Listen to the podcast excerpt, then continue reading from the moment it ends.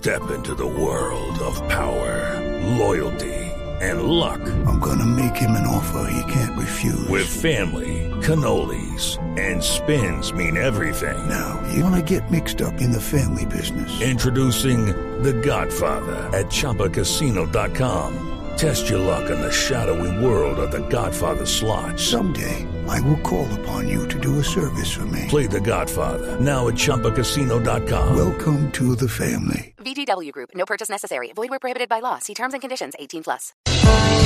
Hace una semana se llevó a cabo en La Habana, Cuba, seguramente uno de los momentos más emotivos de lo que ya son más de cuatro años de negociaciones que han concluido entre el gobierno y las FARC. El encuentro de los familiares de los 11 diputados del Valle del Cauca asesinados por esa guerrilla y los jefes de ese grupo que tuvieron que ver, que ordenaron ese uno de los peores hechos de sangre de 52 años de conflicto.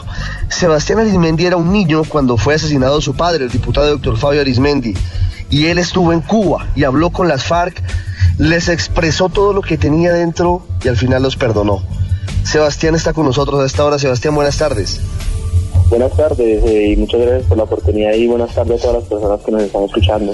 Sebastián, usted logró hacer catarsis con el encuentro de hace ocho días con eh, los hombres que ordenaron el asesinato de su padre.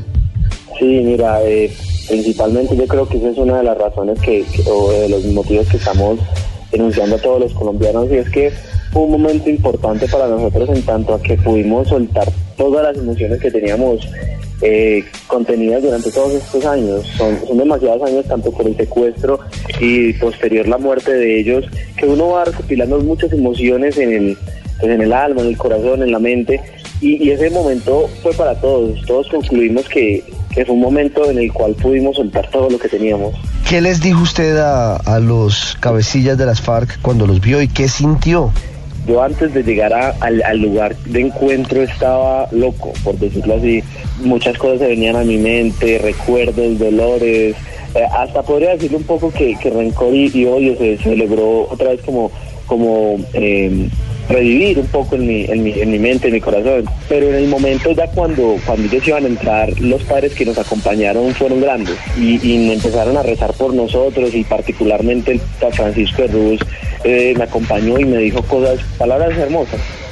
Entonces cuando ellos entraron en, el salón, yo ya me sentía libre, me sentía liberado en ese momento y, y me sentía con fuerzas para decir todo lo que quería decir. Cuando usted dice que, que incluso antes de encontrarse con ellos alcanzó a revivir algunos odios de tiempos pasados, ¿a, a qué se refiere? ¿Qué pasaba en su vida cuando el pequeño Sebastián, el hijo del diputado Héctor Fabio Arismendi, ve durante muchos años que su padre es secuestrado y luego se entera que lo matan? ¿Cuáles eran esos odios? Claro, eh, estos odios a que tú te refieres y, que yo sentí en ese momento son a los odios que se despertaron en el momento que yo me di cuenta que a mi papá lo mataron. Yo estaba durmiendo y cuando me levantan y me dicen esa noticia, yo salgo con rabia, con no.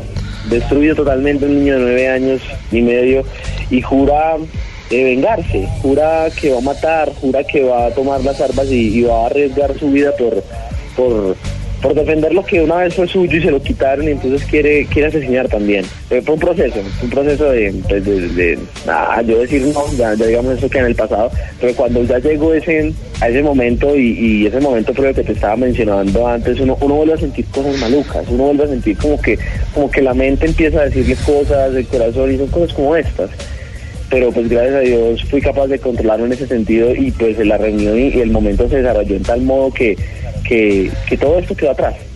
¿Usted siente que, que hay un verdadero arrepentimiento de, de Pablo Catatumbo que tuvo que ver directamente con la muerte de su padre y de los demás jefes de las FARC frente a, frente a ese hecho tan doloroso? Yo después de que juré que los iba a matar fue un proceso de, de- de varios años de, de perdonarme a mí mismo. Yo creo que el primer momento en que uno tiene que tener es perdonarse a uno mismo. Cuando uno se perdona a uno mismo ya es capaz de, de pasar la página. Y cuando uno se perdona, se siente libre y se siente feliz. Cuando ya llegó ese momento que les acabo de contar de que, de que sabía que me iba a encontrar con ellos, claro, las, las emociones se volvieron a encontrar y, y ese vacío en el alma como que se volvió a abrir. Entonces, claro, eh, eh, momentos en los que volví a sentir cosas malucas. Pero claro, cuando ya llegamos al momento y empiezo a, a- a tener esa catarsis, estas palabras y esas emociones, y entonces veo que estas personas eh, me miran, me escuchan, me atienden, algo que nunca esperé porque pues yo me imagino que estas personas han visto sufrir a cantidad de personas, a cantidad de gente, mamás llorando por sus hijos y cosas como eso. Entonces yo nunca pensé que ellos de verdad fueran a poner atención o que siquiera iban a, a mostrar como, como que, como que sí nos estaban escuchando y nos estaban entendiendo. Y claro, entonces cuando ya Pablo Catatumbo toma la palabra y empieza a decir pues lo que ya conocemos sobre que, que, que se arrepienten porque eso nunca fue, fue previsto y cosas como estas, uno siente que, que lo dijeron con, con, con sinceridad. Sebastián, con esto se cierra un ciclo en las vidas de ustedes que viene ahora, después de, de ese momento tan, tan especial, tan esperado eh, que tuvieron en Cuba con, con los responsables de, del asesinato de sus seres queridos, de los diputados de la Asamblea del Valle. Uy, sí, sí, es cierto, esas palabras son, son totalmente ciertas. Uno cierra un ciclo, como lo que te había mencionado antes, uno tiene emociones eh, anteriores de, venganza, uno se perdona, pero queda abierto algo, queda abierto una herida, queda como manchado y, y digamos en ese momento en el que uno se da cuenta que no se va a encontrar con ellos, se abre un poco y vuelve a sentir esas emociones. Pero dice todas estas cosas y escucha que ellos lo entienden y, y cosas como estas, uno siente que, que, que, se libera. Y pues particularmente para mí se vienen seguir cumpliendo mis sueños y los sueños de mi papá.